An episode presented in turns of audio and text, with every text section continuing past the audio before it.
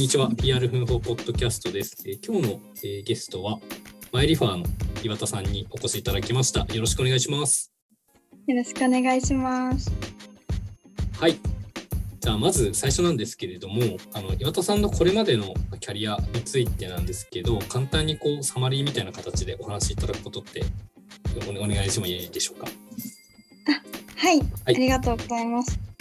えっと、今私自身は社会人6年目であの2社目になるんですけれども、うんえっと、大学の頃からお話をしますと大学の時は小学部の小学部でイノベーションについて学んでいたっていうところとあとはあの体育会のボート部のマネージャーをしていまして結構ガチな体育会で日本一を目指してこう熱中して過ごしてたみたいな感じになります。うん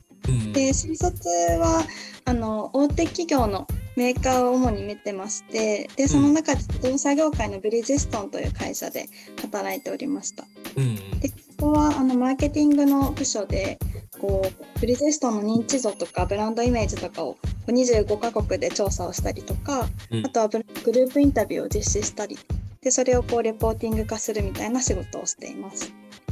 でそこからその社会人2年目の時にちょっと副業みたいなことも挟んでるんですけれども、あの女性のキャリアスクールの C っていうあの会社で、えっと、広報のなんだろうスタートアップ広報の方のお話を聞いたことがきっかけででちょっと副業をやってみようかなと思ってその C であのオンドメディアのライターだったりとか広報のアシスタントみたいなこととあとはウェブ編集者のプレイスラボっていうところで社会人インターンみたいなことをしています。うん。でその後まあスタートアップの環境がやっぱり楽しいなと思って社会人3年目から、あのマイリファーに入社をして1人目の広報として入社をして今4年目で今はあの2人体制であの広報をやっていてそこの今たマネージャーを担当させていただいているってところになります。はい。あ、ありがとうございます。あ、じゃあもともと一番最初とかは本当に大手のマーケティングって全然違うところから入ったって感じなんですね、社会人としては。そうですね、その時は全然広報とは違うんですけどまあでも今にも少し、なんだろう調査リリースやる時とかはちょっとその経験が生きたりとかはうんしてるかなっていうぐらいになりますね。うん、そうっすよね、確かに。そこからまあ、その C、C って、あの、こうスタートアップの候補の方の話を聞いて、まあ、こう副業みたいな形で始めたみたいな話されてたんですけど、なんかそこで、なんかどんな話がこう響いて、こう候補をやろうかなって思ったりしたんですかね？そうですね、うん。なんかもともと社会人2年目に入ったぐらいからなんかちょっとモヤモヤしていたというかもっと働きたいなってシンプルに思ってたんですけどちょっとあのワークライフバランスが良すぎた会社だったので、えーはい、それでえっとなんかもっと熱中したいなって思った時にでもこう何かを自分がやりたいかというと何をやりたいかはあんまり分からなくてうん。それでこう広報の人の話を聞いた時に結構経営者直下とかで、まあ、うん。めちゃくちゃこうビジョンを持ってる人の近くで、こうその人を支えながらまあ発信していくコミュニケーション無理を支援していくみたいな役割っていうのを聞いたので、うんなんか自分がこうめちゃくちゃ明確にやりたいことないけどこうサポートとかしながらやっていけるって立場になんかいいなって思ったのがきっかけでした。うん。最初、こう、副業で始められたってことだと思うんですけれども、副業から、副業で、まあ、やってみて、こうやっぱ本業にしようって思ったところっていうのは、どこに、こう、なんていうんですか、ポイントがあったりしたんですか？そうですね、うん。副業をやってる中ではうん。なんだろう。でもシンプルに ワクワクしたみたいな ところかなとは思うんですけど、えー。うん。その経営者その副業の時も経営者の直下でなんか言われたこと言われたことというか、まあ、イベントのアシスタントだったりとか、なんかちょっとこう記事を書いて経営者の人が話したことを記事にしたりとかそういうことをやっていたので、うんなんだプレッシャーはあったんですけどなんかそこの直下でそれをやることのやりがいみたいなのはすごく感じたので。うんうん。でまあもともとは社会人3年目で転職は考えてなくてなんかもうちょっと東京オリンピックとか終わった後にしようかなと思ってたんですけど、ちょっと前職で関わりがあったので、はい、うん。思ってたんですけど、もうなんかワクワクしちゃったんで、もういっかと思って、社会人3年目の時に転職したっていう感じですね。いやーすごいですよね。そう思い切って3年目でスタートアップに、まあ、僕も実は社会人3年目でスタートアップとこんなふっちゃうので、同じなんですけど、3年目でスタートアップって結構勇気いりますよね。そうですね、本当に、なんだろう、自分には何も、なんだろう、スキルとかない状態なので、うん。もう、やるしかないというか、ここでもう成長するしかないみたいな感じではあるんですけど、まあでも、逆に捨てるものも少ないというか、うんうん。あのー前職でめちゃくちゃいいポストとかについてたら捨てるものがあって怖いかもしれないんですけど別にまだ、なんだろうそういうものはなかったのでうん。挑戦しやすかったかもしれないですね。いやー確かにそうですね。3年目ぐらいだとちょうど第二新卒として扱われるぐらいのタイミングですもんね。そうですね。はい。うんじゃあ、ここ、その、紆余曲折あって、こう、マイリファーにこう入って、広報、最初立ち上げ、もう立ち上げから入やったってことですよね。じゃあ。そうですね。うんはい。もともとは、えっと、代表と、あと、エンジニアの方が少し、そのプレスリリースとか書いてくださったりとか、うんあとは PR 代理店もちょっと使ってたりとかしてたんですけど、そこに私が入社して、私がこう広報機能としてはしっかり立ち上げていったっていう感うじ。ん、おーすごい。み一応、まあ、ほぼ未経験一人立ち上げみたいないう、すごいハードワークをされてる と思うんですけど、一番最初はこう、何をされたんですかね？そうですね。最初は、えっと、ちょっと広報というよりマーケ寄りかなとも思うんですけれども、うんあの、事前の取材が一番やっている、なんだろう、割合としては大きかったかなと思います。うん。当時、その、マイリファーも結構、プロダクトとしては成長していて、うん。で、あの、導入事例も増えてきていたんですけれども、まだまだそれをこう実際に事例として世に出せていないところだったので、あの HR ラボっていうメディアを立ち上げて、そこにそのいろんな事例を増やしていって、うん。成功事例を出していくみたいなことを一番やったかなと思います。うん、確かに結構マーケっぽいですね。そうですね。当時は、なんだろう、リファラル採用のナンバーワンとしての、こう、マイリファーみたいなブランドを作りたいっていうのが一番のミッションとして与えられていたので、まあ、リファラル採用イコールマイリファーができるように、こう、いかに事例とか作れるかとかはやっていたかもしれないです。確かにそうですね。そのポジションを作るってなると、よほどのこう社会的に何かを起こすか、自分たちでちゃんと事例を積み上げていくかっていうことになりますもんね。確かに。そうですね。で、そこでこう自分が取材したことで、ようやくこう、こういうお客様ってこういう理由で使ってるんですよみたいなのが話せるようになってきたので、それでこうんううんメディテレーションとかもやって、あの、新聞に取り上げてもらったりとか、うん。あとはまあ、マイリファー自体のサービスのアワードを受賞して、あの、権威をつけていったりだとか、うんそういうことを最初はやっていたかなと思いうます。ん、あ確かになんかその事例取材によってお客さんの解像度が上がって、その広報の幅が広がるってすごいいい話ですね。そうですね、うん本当に生々しく話せるかどうかみたいなところが鍵なのかなとは、はい、思っているので。確かにそうっすよね。今もじゃあこう結構お客さんの声を聞いて、こう広報活動に生かすみたいなことはやっていたりするんですかね？そうですね、引き続きそこはまあ一番大事というか、お客様をどれだけ理解しているかで、その、まあ、メディアに話すっていう点だけじゃなくて、例えばこう、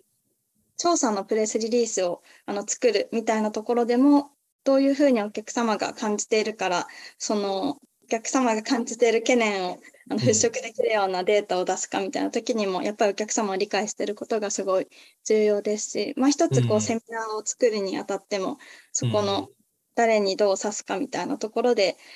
理解しているところが大事だと思うので、引き続きそこはあのミッションとしても持ちながらやってるっていう感じですね。ああ、そうっすよね。いや、なんか、お客様の声をすごい大事にしているっていうのは、確かそこからこう広がることがこんだけいっぱいあるなと思うと、やっぱなんか大事にしないといけないなっていうのを今改めて聞きながら、はい、思ってました。なんか、そこからこう、まあ、まあ、ちょっと今さらっとメディアリレーションとかアワードとかっていう話が あの出てきたと思うんですけれども、なんか、とはいえこうお客様の事例があったから、じゃあメディアリレーションができたりとか、アワードの受賞ができるわけじゃないと思うんですけれども、そこはこう、どういうふうなあのアクションを、そのお客様の事例を持ってややられてたのかなっていうのをお聞きしてもいいですか？ありがとうございます。メディアリレーションとかですよね。基本的には多分皆さんがやられてることとそんなになんか特殊なことはやってないんですけれども、うん、あのまあ、インバウンドがもらえるようにそのそもそもリファラル採用の、えっと、認知度高めあの、ウェブ上にいろんなリファラルサイト検索したらマイリファーにたどり着くように、いろんな事例を作っていくみたいなところもそうですし、うん、えっと、リリースを、まあ、コンスタントに出していくみたいなところもそうですし、アウトバウンドで言うと、えっと、自分から売り込むというところで言うと、まあ、PR のコミュニティにいろいろ参加して、つながりを作ったりとか、うん、まあ、広報の友人の方にご相談、ご紹介いただいたりとか、あとは、まあ、SNS とかで記者の名前を検索して直接アプローチしたりとか、うん、あとはまあ顧客の登壇するセミナーに、えっと、ご取材してくれませんかとかで新規アプローチしたりとかは結構していたかなと思います。うん、確かになんか顧客のセミナーにアプローチしてもらってなんか B2B とかで結構特殊なアプローチの仕方なのかなって思いましたね。B2C だとあんまないですよね。そうですね。確かにそうかもしれないですね。なんか私がそんなにこう、あの、雑談とかが得意な方じゃないので、なんかこう、あの何もネタがないとあんまりこう売り込むのが苦手で、だったので、うん、だったので、あの、顧客登壇セミナーとかを自分が企画して、これがあるので来てくださいみたいな感じでリレーションを取ってたみたいなところはありますかね。うん、確かに。こうネタ、今ちょっとネタの話とかも出たんですけど、ネタとかはじゃあ結構自分で作って持っていってた、まあ、会社の中にネタが溢れ返ってるっていうよりは、どっちかっていうと自分で作ってたっていうタイプですかね。そうですね。溢れ返ってるのかな？わかんないんですけど、でもなんかまあ両方あるかなとは思っていて、例えばその、顧客登壇のセミナーとかも自分が開催する時もありましたし、営業が主催する時とかもあって、うん、で、営業が主催する時にはその営業の人が、こう、これってメディア呼べないかなみたいな感じで言ってくれて、それで呼ぶみたいなこともありましたね。うん、なんかこう、つい最近とかで言うと、あの、トヨタ様のあのマイリファー導入についてが、あの、中日新聞様に掲載いただいて、うん、ちょっと結構いい反響をいただいたんですけれども、うん、なんかその事例とかはもともと1年前にあの営業が企画した、えー、東海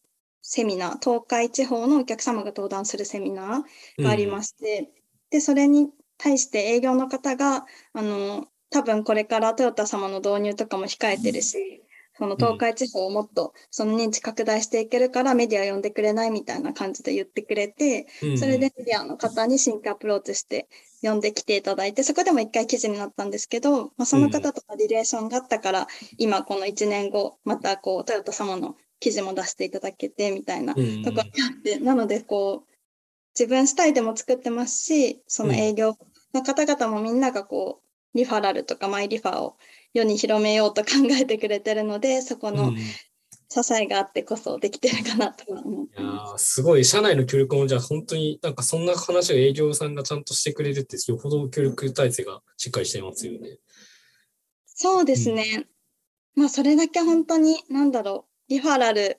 を広めるのが難しいことというか、うん、その簡単ではないのでそういった中で、まあ、いろんな方法を駆使してメディアに取り上げてもらうっていうのも多分一つ大事な手法だと思ってくださってるっていうのはあるかなと思いますね。うん、なんかそれってこう社内にこう PR するといいことあるよみたいな啓蒙活動してたいみたいなこととかもやっぱあるんですか？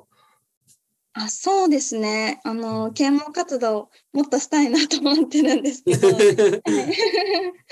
もともと自分が入社した、まあ、3年前ぐらいの時も、まあ、まだその時は25人とかだったので、うん、まあ、本当にみんながオーナーシップも高くていろいろなんだろう広めようと考えてくれててみたいなところもありましたし、そこでいろんなまあ成功事例が少しずつできてきてみたいなところで、まあ反響があるたびにまああのいいと思ってくれるみたいないいサイクルはあったのかなと思っていて、うんうん。まあ、それでもこう組織がかなり成長が激しくって、まあ、その時、まあ、25人で今は65人とかになるのでそれで多分最近入った人とかは多分広報の意義とかってそんなに分かってないと思うので、あのそれは本当に引き続きその成果をアップデートし続けないといけないというか、まあ、今うんまたその新しい事例を作ってっていうのをやり続けていくことでどうにかなっていくのかなと。うん 思ってます確かに。いや、でもなんかその社内の協力もあって、ちゃんとこう、会社一体としてこう広報ができているっていうのは素晴らしい。いや岩岩田さんの人徳なのかなって個人的に思ってるんですけど。いやいや岡部君が、はい、頑張ってくれてま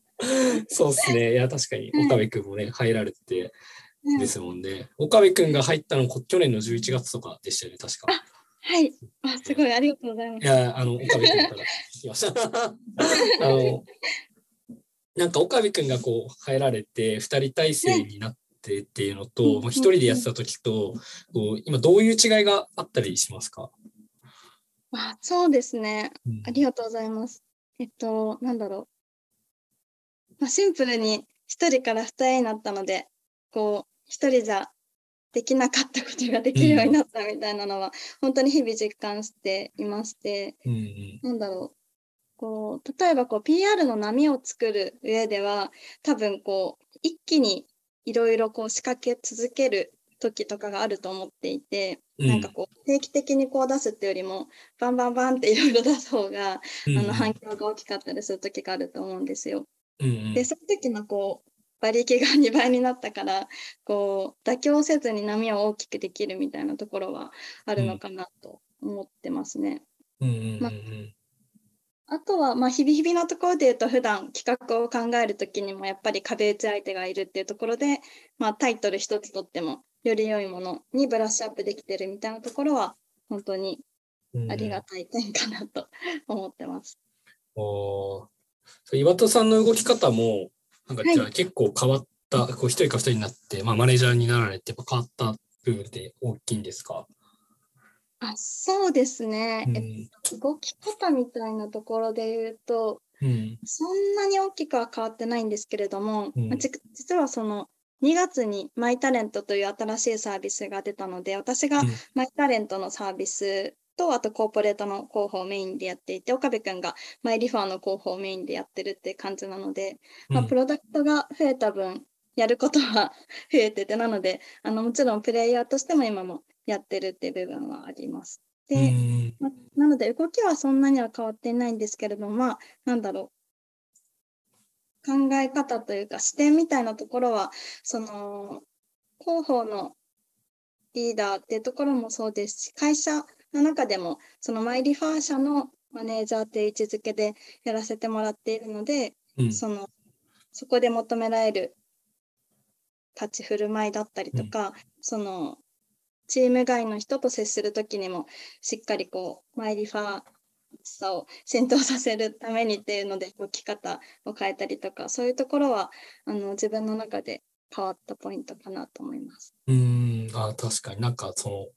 役職的な部分でのマインドの変化みたいなのは確かにありますよね。そうですね。うんはい。結構会社の中で広報の存在っていうのは大きな存在に今は結構なってるんですか？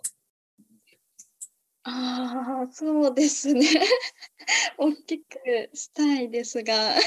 やいや。まあ、そうですね。なんだろう。広報の位置づけみたいなところは、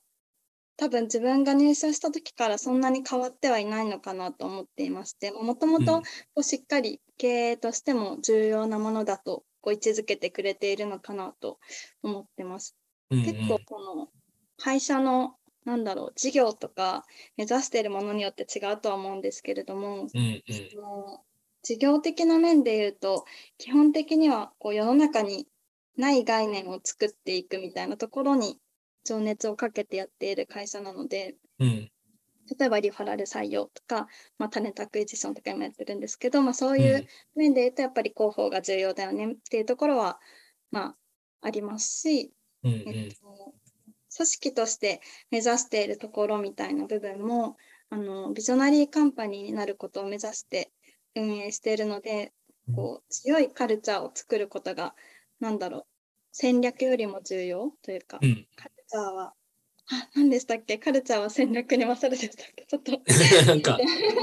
合ってるかわかんないですけど、うん。そこをすごく大事にしている会社なので、うん。その社内コミュニケーションとかうん。のすごく重要視していて今、うん。こう社内法とか社内ラジオとかもやってるんですけどなんかそのあたりもその経営としても優先度を、まあ、下げずにというかあうんうんのやり続けていただいているかなと思ってます。社内ラジオとか社内本も作ってやられてるんですね。はい、そうなんですよ。社内ラジオもやってまして、私もすごい好きなんですけど。はへえ。い、それも普通に広報が主体でやってるんですか？そうですね。はうんい、主体でやっていまして、あの、まあ、経営と現場のこうコミュニケーションの施策、経営と現場をつなぐコミュニケーションのシステムみたいなイメージで、そのメンバーの人に、えっと、CEO への質問だったりとか、うんあ。と会社を前進させるためのアイデアとかありますかみたいなのを毎回 Google フォームで集めて、うん。で、それで集まったものとか私が社長に聞いて答えてもらってみたいな感じの場になっていて、へえ。なので、あの、ちょっとみんなが聞いてくれてる、でもめちゃくちゃこう効果が出てるとは、なんだろう、定量的には言えないんですけど、うんうん。まあ、何人かの社員の方からはすごい大ファンですって言ってくれて、おーすごい。ラジオめっちゃ聞いてますって言ってもらったりとかして、はい、続けてます。いやー、いいことですね、それは。結構、あれですね、じゃあ、広報も全方位的に、こう、対外だけじゃなくて対内もやってて、採用とかも見られるんですか？そうですね、採用広報もやっていまして、まあ、そんなにこうこれまでリソース避けてなか避けてなかったんですけど、でもそれこそ今2名体制になったので、私自身結構この4月ぐらいからは採用広報にも結構リソースは割いていて、うん。今連載みたいなのをもう少しで来週ぐらいからスタートさせようとしてるって感じになってます。すごい。えかなり幅広いですね。そしたら、2人でとはいえ。うんうん、そうですね。まあでも本当に何だろう時期によって濃淡はあるというか、うんあの今はこれに集中しようみたいな時は全然そのちょっと社内法をゆっくりにしてたりとか あのあるのでそこは調整しながらみたいな感じでやっていますかね。うん。まあ、そうっすよね。さすがに全部フルコミッションでやってたら、体持たないですもんね。そうですね。はい。うんなんかそこのなんだろう経営の優先順位を把握してうんうん。その今やってるリソース配分が間違ってないかみたいなところをすり合わせるのがすごい重要だと思っていて、うんなんかそこは本当に常に、あの、今これこっちでいいんだっけみたいなところは確認しながらやってますかね。確かに確かに。いや、すごい大事っすよね。ねちょっと最後話変わったんですけど、さい最後はいまあ、えっと岩田さん、今後、まあ、今3年ぐらい、こう、マリファーでも候補やられて、まあ、マネージャーとかも今されてると思うんですけど、今後、こう、どういうキャリアを築いていきたいとか、こういうことしてみたいとかっていうのがあったら教えていただきたいです。はい、ありがとうございます。で、これあの、あれですよね、あの、栗原さんが少し、あの、私、話されてたかもしれないんですけど、はい。あの前に奮法のメンバーで話した時にオフレコなんですけど、経営陣に近づきたいみたいな話はしていて、はい。まあそこはなんだろう思いとしては変わってはいなくて、まあ、自分自身、ビジネスとかあとは組織づくりとかにもすごい興味があるので、うん。まあ、それをやり続けて、まあ、経営とかにも関われたらいいなと思っている部分はありますかね。いやー、すごい素晴らしい志だなと思って。そうなんですよね。なんか恥ずかしいですよね。いやいやいやいや、そんなことないですよ。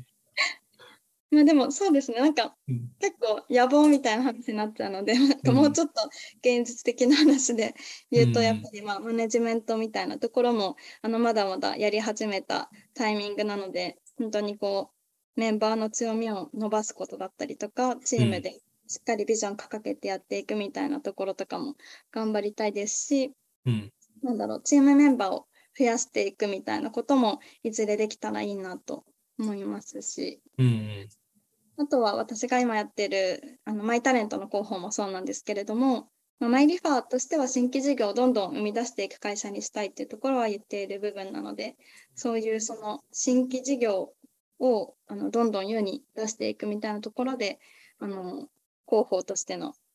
なんだろう価値を発揮していけたらいいなってところも思っている部分ではありますかうーん確かに、新しいところは、やっぱ広報が一番最初にドライブをかけられるいいところですもんね。そうですね。うんはい。いや、今後のご活躍はめちゃめちゃ 個人的には楽しみに。はい。とんでもないです。いやいやいや。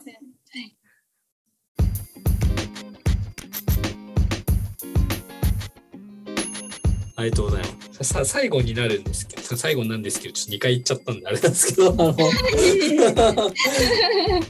最後の最後に。そう、最後最後に、あの、このポッドキャストを、あの、うんうんテレフォンショッキング形式をとっているんで、はいあの毎回あの、まあ、BR 奮法の属している広報の方から1名か2名ぐらいご紹介をいただいてるんですけれども、あの宮津さんがお話を聞いてみたい方、誰かご紹介いただけたら嬉しいです。ありがとうございます。ちょっとお一人ご紹介しようかなと思ってまして、はいエ。モーションテックの一瀬さんという方をご紹介できればと思います。はい。え、それはどうしておひとせさん？ありがとうございます。そうですね。うんあの今もすごく仲良くさせていただいているんですけれども、うんうん